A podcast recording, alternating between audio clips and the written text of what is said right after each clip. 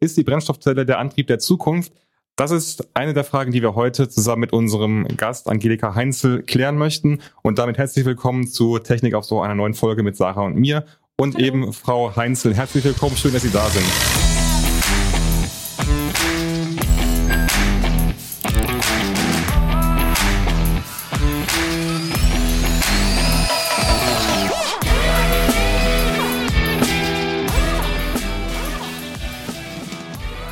Ähm, Sarah, du kannst die Frau Heinzel mal ganz kurz vorstellen. Klar, das mache ich gerne. Angelika Heinzel, unser heutiger Gast, ist von Haus aus Chemikerin und Professorin an der Universität Duisburg-Essen. Ihre Forschungsschwerpunkte sind unter anderem die Brennstoffzelle, Energiespeicher und Energiewandler. Zudem ist sie auch Co-Autorin der VDI und VDE-Studie Brennstoffzelle für die Elektromobilität von morgen. Und da Eike hat jetzt noch ein paar Fakten für euch. Richtig, weil wir wie gesagt, über Brennstoffzelle und Wasserstoff sprechen wollen, gibt es vielleicht am Anfang mal ein paar äh, Basisdaten. Also auf den deutschen Straßen sind äh, knapp 705 Wasserstoffautos äh, zugelassen. Im Vergleich ähm, sind in Deutschland insgesamt 47 Millionen Pkw zugelassen. Also ist eine relativ kleine Anzahl an Wasserstofffahrzeugen. Bemerkenswert ist aber, dass man mit einem Kilogramm Wasserstoff rund 100 Kilometer weit fahren kann. Also es scheint eine sehr äh, effiziente und ähm, ja, gute Art und Weise des Fortbewegens zu sein. Und die erste Frage, Frau Heinzel, wäre, wir reden jetzt gerade über Brennstoffzelle und Wasserstoff. Wasserstoff ist ja im Prinzip die Basis wahrscheinlich für eine Brennstoffzelle. Wie wird Wasserstoff denn gewonnen? Können Sie uns da erstmal das kurz erklären? Das kann man kurz oder lang erklären. Es gibt nämlich verschiedene Verfahren. Das schönste Verfahren, was uns äh, als Elektrochemiker natürlich am besten gefällt, ist die Elektrolyse von Wasser. Und dafür braucht man regenerativ erzeugten Strom und der Wasserstoff, der durch das Spalten von Wasser in Wasserstoff und Sauerstoff eben äh, in der Elektrolyseanlage funktioniert. Den nennt man dann grünen Wasserstoff, weil er aus grünem Strom gewonnen wird und somit völlig emiss oder nahezu emissionsfrei erzeugt werden kann.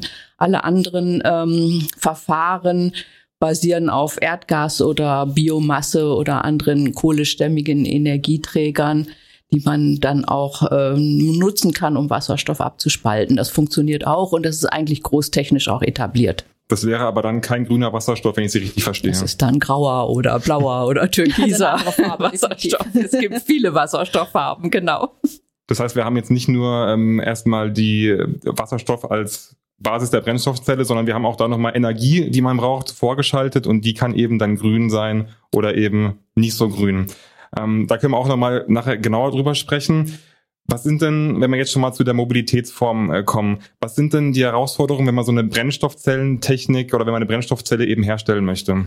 Die Herstellung von Brennstoffzellen sieht erstmal relativ einfach aus, weil das ein System ist äh, mit vielen gleichen Teilen, die man in Serie schaltet, so ähnlich wie man das ja von Batterien auch kennt. Das sind also Zellrahmen mit ähm, beschichteten Membranen dazwischen und die müssen gestapelt werden, um eben die hohe Spannung, die ein Auto braucht, auch zu äh, erreichen. Das sieht erstmal nicht ähm, so schwierig aus, aber die Tücke sitzt im Detail, weil wenn man Wasserstoff mit Luftsauerstoff in der Brennstoffzelle verstromt, entsteht reines Wasser. Und dann ahnen wir schon, bei Minusgraden hätten wir dann Eis.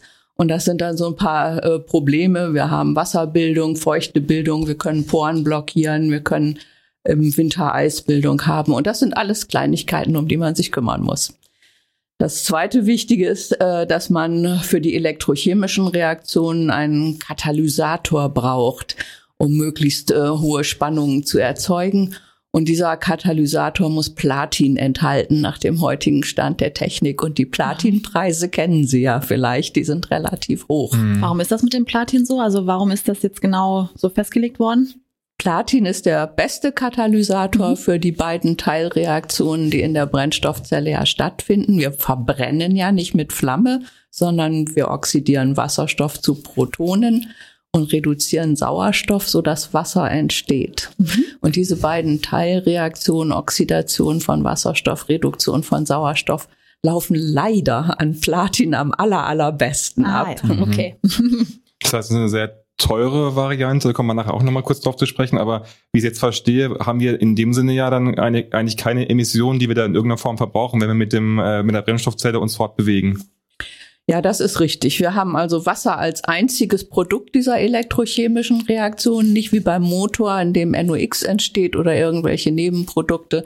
Es ist tatsächlich nur reines Wasser und das teuer ist ja auch relativ. Da kommen wir ja vielleicht noch drauf. Ja. Was sind denn so jetzt ähm, kurz zusammengefasst, vielleicht ein paar Sätzen, die Vorteile einer Brennstoffzelle? Die Brennstoffzelle ist ein elektrochemischer Wandler, der Wasserstoff und Luftsauerstoff braucht, Strom und Wärme und Wasser produziert. Ähm, die Effizienz ist ähm, auch in kleinen Einheiten und bei niedrigen Temperaturen relativ hoch, also so 60 Prozent vielleicht ist der elektrische Wirkungsgrad. Und das ist ja schon ganz schön im Vergleich zu einem Motor.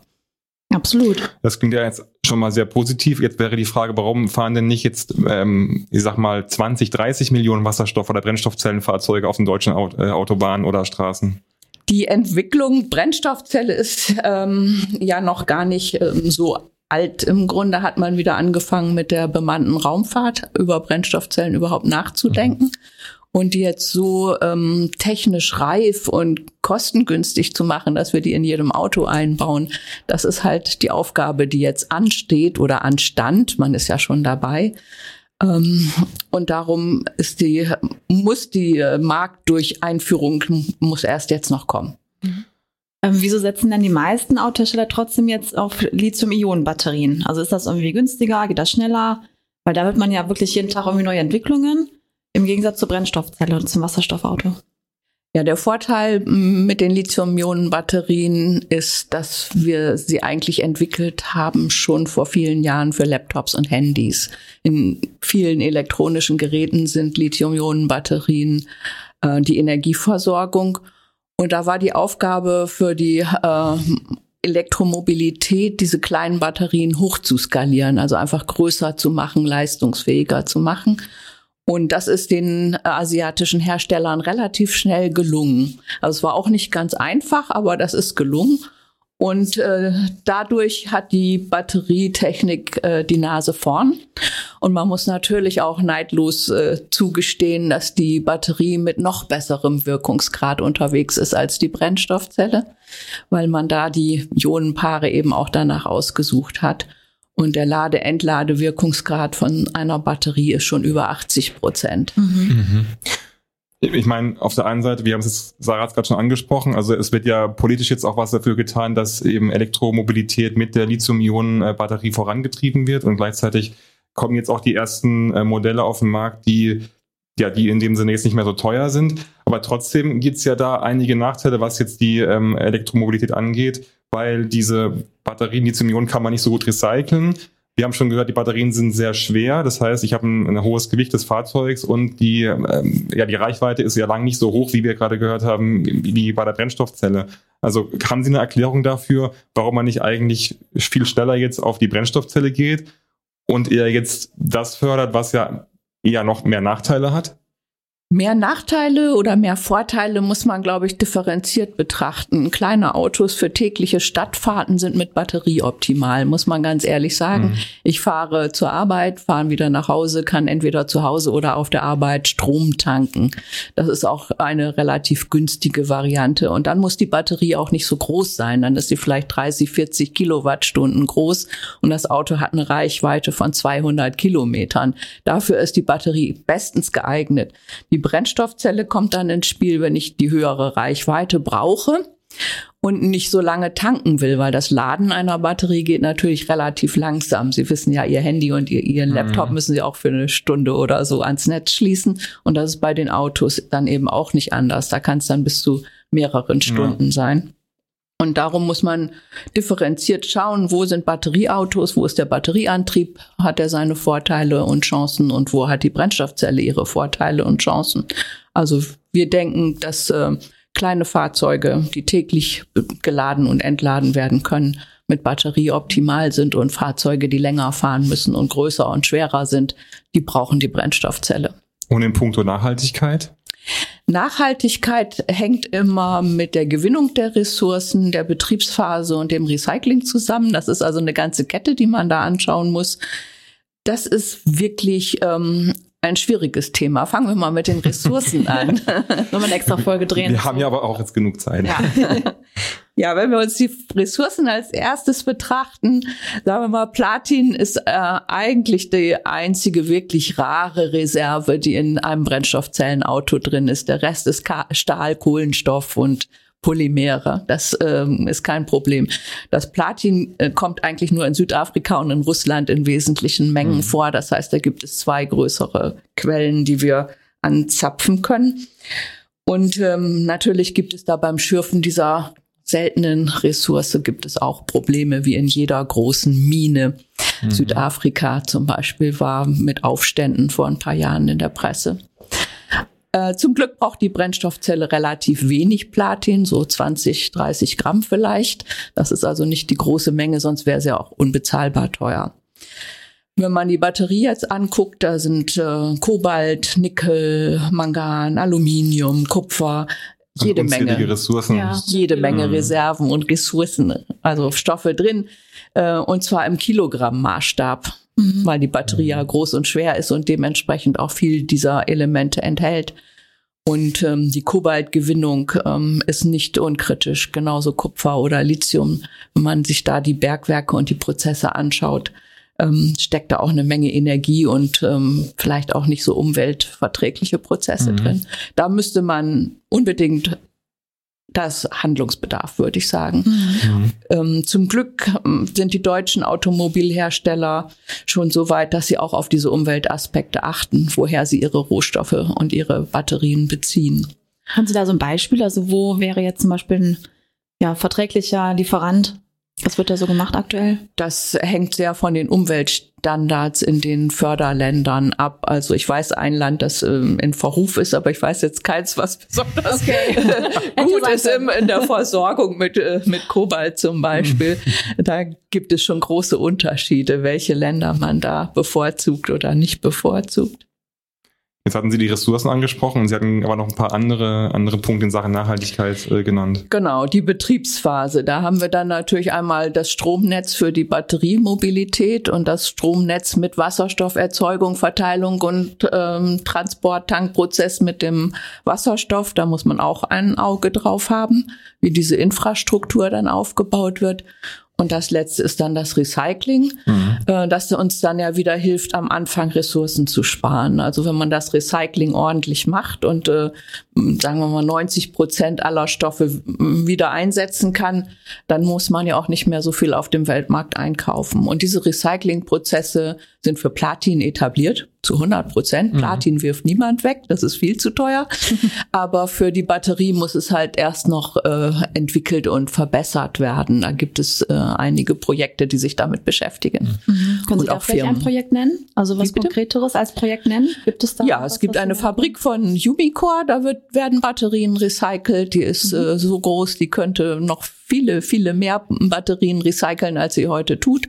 Und dann gibt es auch noch eine deutsche Firma, die einen neuen Prozess entwickelt, der noch, noch mehr Stoffe rausholen soll aus der Batterie mit einem ganz mhm. anderen mhm. Verfahren. Das ist auch gut. Mhm. Jetzt sind wir ja schon mitten in dem Vergleich zwischen ähm, Elektroautos mit äh, eben der Lithium-Ionen-Batterie und der Brennstoffzelle. Nochmal vielleicht zurück zur, zur, zur Brennstoffzelle. Sie, Sie sagten ja, das ist ja im Prinzip jetzt noch eine relativ äh, neue Technik. Da muss noch dran gearbeitet werden. Was, was muss denn da in der Forschung noch passieren? Also wie, wie weit sind wir denn da? Also man misst das ja modern in Technology Readiness Level. Oh, okay. also wie weit ist die Technologie auf einer Skala von eins bis zehn? Das ist relativ einfach ausgedrückt. Also technisch reif ist die Brennstoffzelle. Das ist äh, kein Thema. Die funktioniert gut. Sie hat auch schon die Lebensdauer, die für ein Auto ausreicht. Das sind ja so 5.000, 6.000 Stunden. Ein Auto hat ja nicht so hohe Ansprüche. Das Einzige, was man da schaffen muss, muss, ist jetzt wirklich Fertigungstechnologie, Kostenreduktion mhm. und in den Markt bringen und das dann eben gemeinsam gedacht mit der Infrastruktur. Ja, genau, die Ladesäulen zum Beispiel. Ne? Mhm. Ne? Also ich wüsste jetzt nicht bei mir zu Hause, und jetzt ein bisschen ländlicher, wo ich jetzt ein E-Auto aufladen soll. Also das wäre Haben gar Sie nicht denn eine Wasserstofftankstelle? Auch nicht. Auch nicht. also Schlecht. ich bin da etwas abgeschnitten und da würde ich mir auch wünschen, dass sowas halt irgendwie ja vielleicht schneller vorangeht einfach. Ja. Ja, das ist das dann, das ist ja dann in dem Sinne ja auch ein Auftrag der Politik wahrscheinlich, oder dass, dass, dass da auch mehr die Infrastruktur einfach mehr gefördert wird? Die Infrastruktur wird in Deutschland schon gefördert. Wir haben ein Konsortium, das mit Bundesförderung ungefähr 80 Tankstellen für Wasserstoff aufgebaut hat. Das ist schon ganz schön. Da gibt es auch eine App, man kann die nachgucken. Mhm. Also werden, wenn Sie sich ein Brennstoffzellenauto verschaffen, können Sie sehen, welche Tankstelle in Ihrer Umgebung aktiv ja, ist. Praktischer Tipp für die Hörer. Mhm. Aber 80 kommen mir jetzt trotzdem jetzt nicht besonders viel vor. Für 700 Fahrzeuge? Na, je nachdem, wo die also wo, je nachdem, wo die verteilt sind. Aber es ja, ist ja, hm. es ist ja schon noch da tatsächlich ein, ein großer Nachholbedarf. Also, also ich gehe erstmal davon aus, wahrscheinlich je höher die Infrastruktur aus oder je stärker die ausgebaut wird, desto mehr ist vielleicht auch von den Herstellern da die, irgendwie die Akzeptanz da auch jetzt mehr Modelle zu bauen. Richtig, darum äh, fördert die Bundesregierung ja auch den Infrastrukturaufbau, auch den Aufbau von Sa Ladesäuleninfrastruktur. Da ist es nur ein bisschen einfacher, weil wenn Sie in einem Einfamilien- oder Zweifamilienhäuschen wohnen, können Sie auch zu Hause laden. Oder Aber da sprechen wir jetzt von Elektromobilität in Form von den Lithium-Ionen-Batterien. Bei oder Batterien sprechen wir von Ladesäulen und bei Brennstoffzellen von Wasserstofftankstellen. Okay. Und die Ladesäulen, hm, da kann man auch nachschauen, wie das äh, monatlich anwächst. Also im Moment sind es, glaube ich, so 18.000 Ladesäulen, die mhm. installiert sind in Deutschland. Mhm. Das wird auch mehr zusätzlich zu den privaten zu Hause. Die sind ja nicht öffentlich zugänglich. Nee, klar. Die werden dann auch nicht mitgezählt in der Statistik wahrscheinlich, ne? Die werden in der Statistik nicht mitgezählt. Mhm.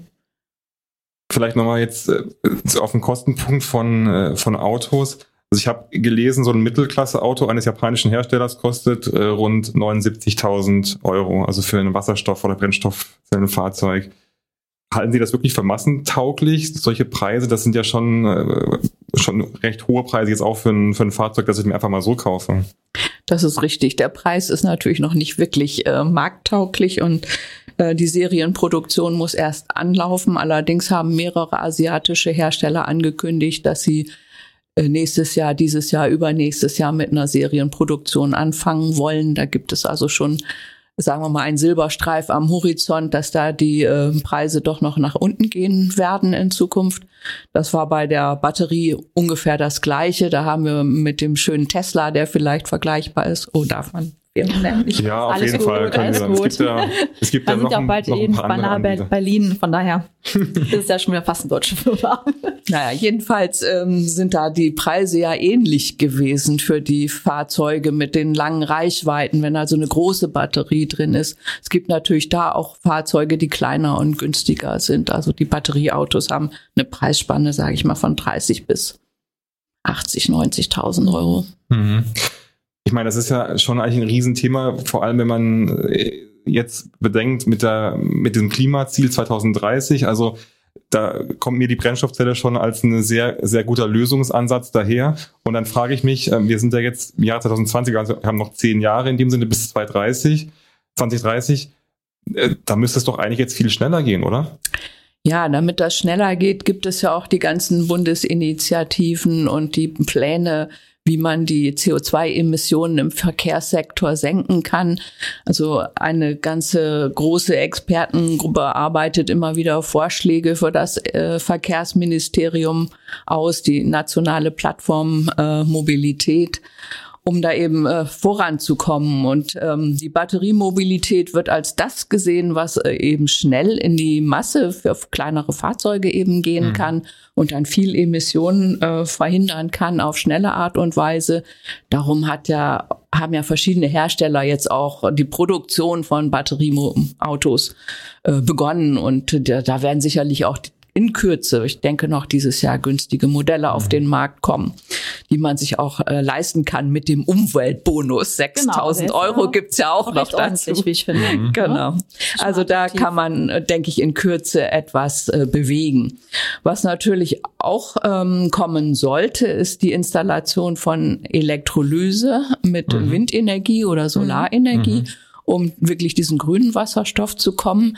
Das will die Regierung auch fördern. Da sind erstmal Reallabore und große Projekte ausgelobt mit Firmen zusammen, um Elektrolyseanlagen zu installieren. Und äh, die Tankstellen, wie gesagt, sind schon da. Die Transportkapazitäten für die Einführungsphase ist auch äh, vorhanden. Da muss man dann später bei größerer Durchdringung sicherlich noch mal was machen. Aber das ist alles äh, denkbar und man könnte insbesondere für Flottenfahrzeuge, die eben eine Tankstelle anlaufen können, mhm. könnte man heute schon viel machen. Also Busse zum Beispiel, die immer wieder zu ihren Depots zurückkehren, die können gut mit Brennstoffzelle fahren oder eben die Verkehrsbetriebe, mhm. die könnten Wasserstofffahrzeuge haben für die großen Reichweiten. Ähm, es gibt Züge, die mit Brennstoffzelle und Wasserstoff fahren inzwischen auf einigen Linien ja. und es werden mhm. schnell mehr werden, so wie ich gehört habe. War schon gespannt. Da kann man also eine ganze Menge erwarten ja. in der nächsten Zeit. Also um nochmal auf die Nutzfahrzeuge ähm, zu sprechen zu kommen, die Sie gerade angesprochen haben. Da hatten wir jetzt auch zum Beispiel kürzlich berichtet über ein amerikanisches Start-up, ähm, Heisen nennt sich das, die auch angekündigt haben, halt wirklich Nutzfahrzeuge in Serie mit Brennstoffzelle zu produzieren. Das ist auch sehr gut angekommen. Ähm, man merkt auch, dass es wirklich auf Interesse stößt. Gibt es denn vergleichbare Entwicklungen hier? Also vielleicht auch irgendwie ein anderes deutsches Start-up, was auch in die Richtung geht? Oder ist Ihnen da was bekannt, was in die gleiche Richtung produziert wird? Ja, es gibt auch in, in Deutschland Aktivitäten. Am bekanntesten ist vermutlich ähm, Bosch, ja. die vor kurzem angekündigt haben, ähm, 2022 in Serie mhm. zu gehen mit Brennstoffzellenantrieben mit einem Konsortium auch für Lkw, aber es gibt auch von anderen Herstellern Bestrebungen, mhm. äh, Brennstoffzellen Lkw zu produzieren. Und auch das bekannteste Start-up ist ja bei uns Street Scooter, ne? Mhm. die gelben Postautos kennen Sie alle. Äh, da wird es eine zweite Firma geben, die eben Wasserstoff, äh, Brennstoffzellen Range Extender entwickelt. Ah ja, okay. Mhm. Weil der eigene Street Scooter wird ja jetzt nicht mehr weiter fortgesetzt, leider. Muss man sehen, ja. ja. Die Post, äh, Post ja wollte mal, ne? kein Autohersteller werden, ja. habe ich gehört, ja. ja. Ist ja auch nicht in der Historie, ne? Nee, das stimmt. Sie hatten ja gerade schon die äh, Bundesregierung angesprochen. Ähm, es gibt äh, oder es wurde eine nationale Wasserstoffstrategie vorgestellt. Dort heißt es, dass bis 2030 circa 20 Prozent des verbrauchten Wasserstoffs eben aus CO2-freien Quellen kommt, also aus grünem Strom. Wie realistisch halten Sie das denn? Das hängt von den Maßnahmen ab, die die Bundesregierung ah ja. jetzt ergreift, mhm. weil man denkt immer, die teuren Elektrolyseure wären der große Hemmschuh, aber eigentlich ist es im Moment der teure Strom, der den mhm. Hemmschuh darstellt, weil wenn der Elektrolysestrom zu teuer ist, kann der grüne Wasserstoff nicht wirtschaftlich sein. Und dann bleibt es eben bei dem Industriewasserstoff und bei dem aus Erdgas gewonnenen Wasserstoff. Also das heißt, die Kosten sind dann in dem Sinne EEG-Umlage, Netzentgelte und auch Stromsteuern, die eben dann äh, bezahlt werden müssen? Ja, der Elektrolysestrom ist schon von, von einigen Umlagen befreit, mhm. aber die EEG, äh, die EEG-Umlage ist der, der Hemmschuh im Moment. Mhm. Das stelle ich mir auch vor. Also im Prinzip, wenn der Strom dann grün ist, dann kommt der von Windkraft zum Beispiel oder Solarenergie. Genau. Und dann muss der ja auch erstmal umgewandelt werden. Ähm, und dann quasi muss ja die, kann die Elektrolyse erst beginnen. Ist das richtig? Also das sind ja verschiedene Schritte, bis, bis im Prinzip das Wasserstoff dann auch ähm, quasi hergestellt werden kann. Ja, der grüne Strom aus der Windkraft geht in eine Elektrolyseanlage, die den Wasserstoff erzeugt und Sauerstoff erzeugt nebenbei.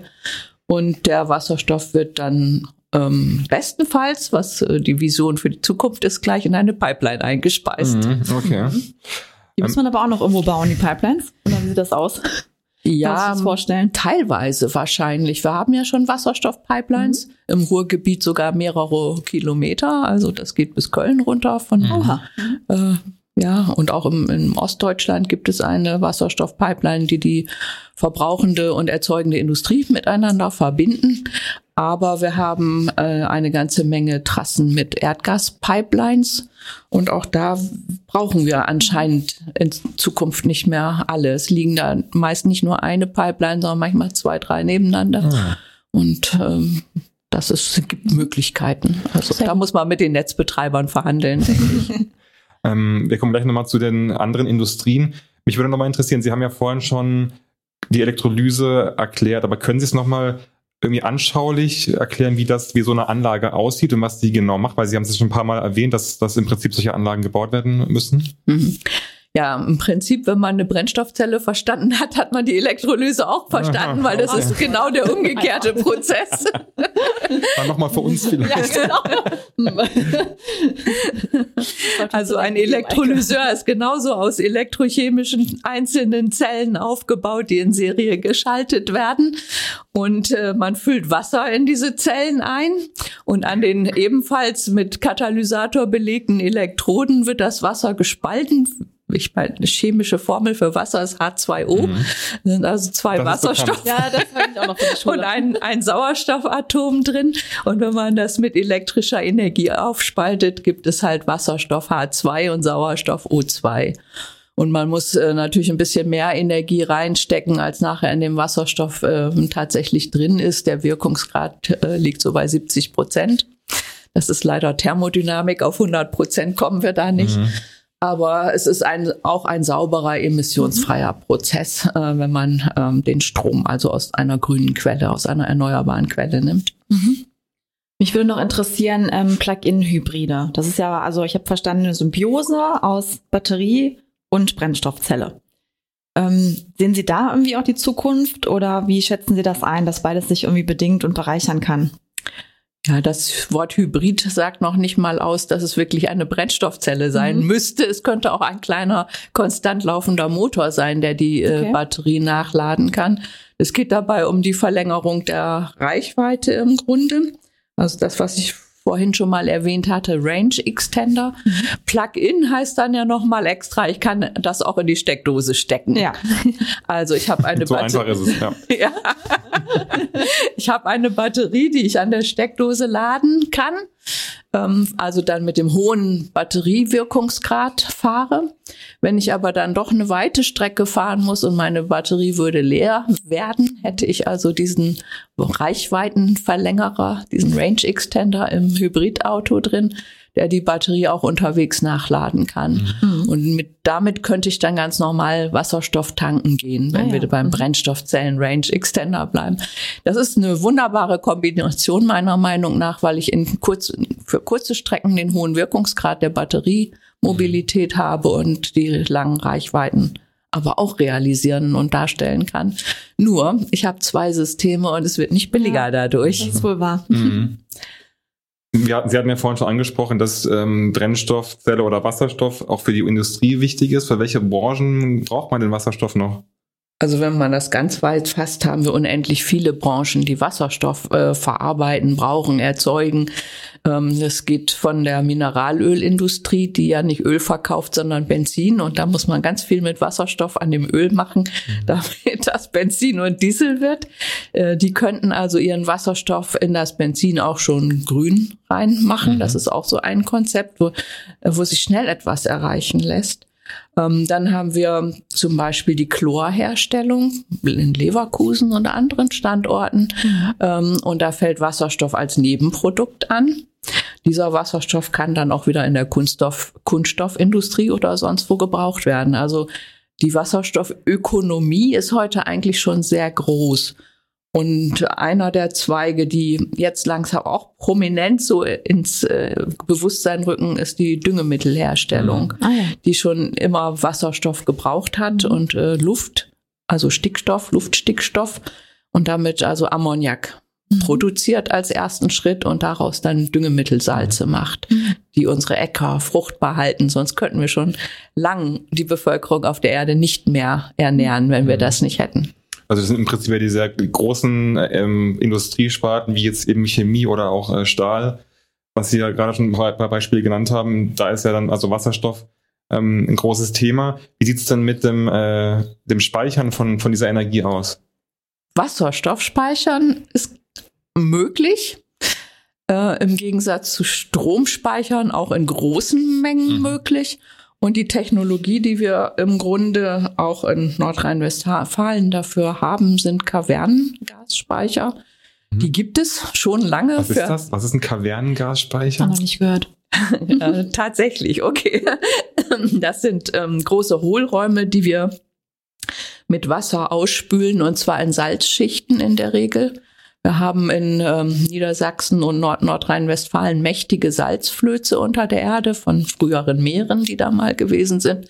Und wenn man mit Wasser da jetzt eine, einen Hohlraum ausspült, nennt man das eine Kaverne. Die mhm. Kavernen haben wir früher genutzt, um im Sommer Erdgas einzuspeichern, das aus der Nordsee oder dem oder aus Russland zu uns kam, um es im, im Winter dann zu heizen damit. Und äh, diese Speicher braucht man immer weniger und immer weniger, weil der Erdgasverbrauch konstanter wird und ähm, ähm, wir eine höher, einen höheren Druck in unseren Leitungen haben, so dass man da schon Speicherkapazitäten hat. Und jetzt prüft man, ob diese Erdgaskavernen, die wir haben, wasserstofftauglich sind. Mhm. Und das scheint positiv auszugehen, dass man also in diesen Salzstöcken auch äh, Wasserstoff speichern kann in großen Mengen. Und das wäre dann halt die Möglichkeit, über Dunkelflauten hinwegzukommen. Mhm. Also im Winter, wenn, sagen wir mal, trüber Novembertag, keine Sonne, kein Wind, dann haben wir eben auch keine regenerative Energie. Und um diese Energieversorgung zu stabilisieren, müssen wir uns ja eine ganze Menge überlegen, was wir tun können, um diese Lücken zu füllen. Und da ist eben Wasserstoff eine der Möglichkeiten. Mhm. Spannend. Das ist ein Riesenpotenzial und haben Sie da irgendwelche Zahlen oder auch ähm, schon Kenntnisse, wie Unternehmen das nutzen? Also wird das, wird Wasserstoff da auch schon jetzt mehr genutzt als früher? Also ist das jetzt gerade ein, ein Trend, der kommt oder wird das jetzt schon länger verfolgt? Also man schaut sich das an, aber man muss bedenken, wie viel das umwälzen würde in unserer äh, derzeitigen Energieversorgung. Und ähm, es tut sich ja schon sehr viel im Bereich des Stromsektors. Wir haben viele Kraftwerke schon abgeschaltet und wir haben viel Solarkraft, Windkraft zugebaut. Wir haben über 40 Prozent Erneuerbare im letzten Jahr gehabt im Netz. Da ist also schon eine Umwälzung im Gang.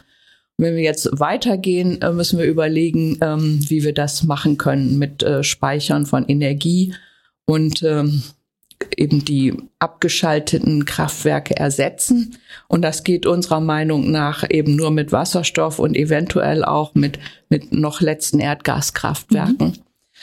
Ähm, das wird sich äh, zeigen, wie das funktioniert. Da ist der Weg schon halbwegs klar. Viel schwieriger ist die andere Industrie. Sie haben Stahl auch erwähnt. Das ist natürlich ein Riesenthema. Mhm. In der Stahlindustrie wird das Eisenerz ist äh, mit Kohlenstoff, also mit Kohle reduziert und das sind riesige CO2-Mengen, die dabei entstehen. Mhm. Und hier werden auch Versuche gefahren, wie das mhm. funktioniert, Eisenerz mit Wasserstoff zu reduzieren, damit wir unsere Stahlindustrie in Deutschland halten können. Mhm. Das sind alles Themen, die man äh, beobachtet und die Industrie ist dran. Es gibt große Projekte, die laufen, um diese Umstellung zu betrachten und die Möglichkeiten herauszufinden. Mhm. Was können denn für Sie so die ersten Quick Wins sein? Also, dass wir auch ja, das am schnellsten umsetzen können und was wird Ihrer Meinung nach am längsten dauern? Das ist eine richtig schwierige Frage. Da ist man rausgehauen. Sarah, sehr gut. Also so ein bisschen habe ich ja schon darauf hingedeutet, der grüne ja. Wasserstoff, den man in der Raffinerie schon unterbringen kann, ist eine, eine gute Option. Dann haben wir, äh, oder es gibt die Idee, dass man Windkraftanlagen, die jetzt aus der EEG-Förderung rausfallen nach 20 Jahren Förderung, dass man die mit Elektrolysen, dass man mit diesem Strom Elektrolyse betreibt, mhm. äh, um die Anlagen nicht abbauen zu müssen. Aber die haben ja gar keinen Ertrag dann mehr, wenn die keine EEG-Subventionen mhm. mehr bekommen, mhm. müssen die auf dem normalen äh, Leipziger Markt handeln. Und äh, wenn viel Wind da ist, ist der Strompreis im Keller. Da kann man also keinen ja. äh, Gewinn mehr daraus schöpfen. Insofern werden wir da eine ganze Menge, äh, Menge Dinge sehen, die, die jetzt hochkommen. Und man sieht auch, wie diese Klima, dieses Klimabewusstsein, mhm. das ja unheimlich ansteigt im Moment, zu, zu vielen, vielen Aktionen führt in, in Gemeinden, in Kommunen. Da, da sieht man sehr viel, dass nachgedacht wird, welche Möglichkeiten mhm. haben wir denn. Ist das für Sie schon Klimahysterie oder würden Sie sagen, das ist angemessen? Na, sagen wir mal so, wenn man bedenkt, wie lange wir nichts getan haben, finde ich das gut, dass jetzt, jetzt ein bisschen kommt. mehr passiert. Mhm. Äh, nur man darf sich natürlich nicht der Illusion hingeben, dass man alles ganz schnell umschalten kann und dass wir dabei keine Kollateralschäden mhm. erzeugen, weil wir haben ja nicht gewonnen, wenn wir alleine CO2-frei in Deutschland sind und dafür unsere Industrie ruiniert haben. Da muss man nee, mal ein bisschen Konzepte überdenken, wie, wie das denn wirklich funktionieren kann und den Industriestandort Deutschland am Leben mhm. erhält dabei. Vor allem, weil da ja auch sehr viele Schritte jetzt einfach nötig sind. Das ist ja jetzt irgendwie nicht nur eine kleine Lösung sozusagen, sondern wie ich es jetzt aus dem Gespräch erfahren habe, sind da wirklich sehr viele äh, Dinge dran, die einfach geändert werden müssen und die einfach nicht von heute auf morgen und auch nicht für wahrscheinlich null oder wenig Euro irgendwie getan werden können.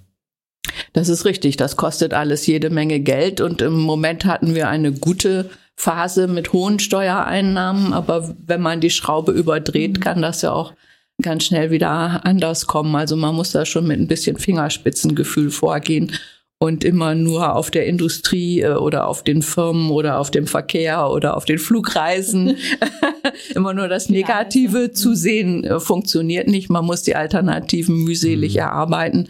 Und das sind teilweise auch globale Probleme. Mhm. Also die Flugzeugindustrie und die Schiffsindustrie ist global. Die ganzen Produkte werden global gehandelt.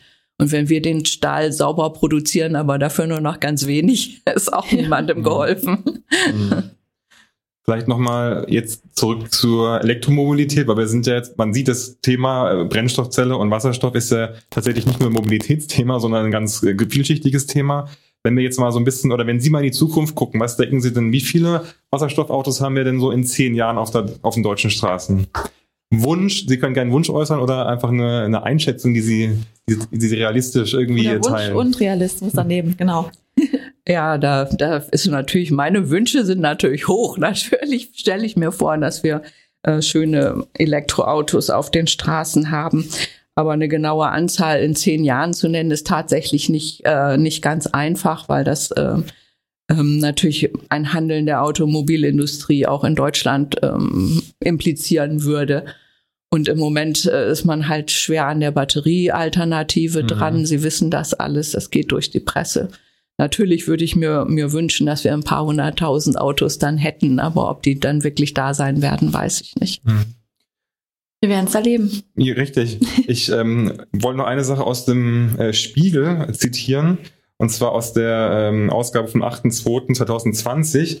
Ähm, der Spiegel schreibt nämlich, dass ähm, alle, wären alle Autos mit Brennstoffzellen ausgestattet und äh, würden mit Wasserstoff aus erneuerbaren Energien äh, versorgt, dann müssten in Deutschland wohl fast dreimal so viele Wind- und Solaranlagen aufgestellt werden wie bisher. Das klingt ja schon nach, also fast unmöglich. Mhm. Also erstmal müssen wir ja den Stromsektor völlig äh, grün hinkriegen. Mhm. Wir sind ja erst bei 40 Prozent, also müssen wir da sowieso zubauen, um 100 Prozent Strom abdecken zu können. Da sind wir ja heute auch noch nicht. Insofern, wenn man dann den Verkehr natürlich auch noch ver versorgen will, muss man sehen, wie viel Energie wird im Verkehr verbraucht und diese Menge muss man nicht ganz, weil es halt effizienter ist, aber sagen wir mal zwei Drittel muss man dann an Wasserstoff bereitstellen. Das wird ja aber auch nicht kommen. Wir werden ja auch Strom nehmen. Mhm. Und, und diesen Strom äh, müssen wir auch erzeugen. Also insofern nehmen wir Batterieautos, die sind ähm, doppelt so gut wie ein Brennstoffzellenauto, sage ich mal, vom Wirkungsgrad. Da kann man dann also den Energieverbrauch per se für die Mobilität erstmal reduzieren. Mhm. wenn ich ein Drittel Batterieautos habe, ein Drittel Brennstoffzellenautos und ein Drittel fahren immer noch mit Benzin und Diesel oder synthetischen Kraftstoffen, mhm. ähm, dann ähm, würde perspektivisch eigentlich der Verbrauch im Verkehrssektor sinken. Ja, finde ich, äh, also für, für mich auch nochmal ein wichtiger Punkt, dass wir eben dieses, also was ich jetzt gerade gelernt habe, dieses Nebeneinander haben von Brennstoffzelle und Batteriefahrzeug. Also dass es äh, quasi nicht das eine das andere ausschließt, sondern dass es da in Zukunft eben ein, ein Nebeneinander geben wird. Ganz klar, ja, ein Nebeneinander auf alle Fälle. Und es werden vermutlich eben die vielen, vielen kleineren Pkw werden alle Batteriefahrzeuge mhm. sein. Davon gehe ich aus. Dann schöne Schlussprognose, oder? Würde ich auch sagen. Ja. Frau Heinzel, vielen Dank fürs Kommen und dass Sie die Zeit für uns genommen haben. Dankeschön. Gerne.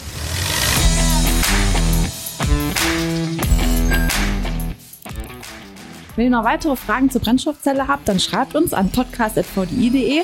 Natürlich dürfen auch alle anderen Fragen einlaufen. Wir werden euch dann antworten. Und nicht vergessen, folgen, liken, weiterempfehlen. Überall, wo es Podcasts gibt, gibt es uns zu hören.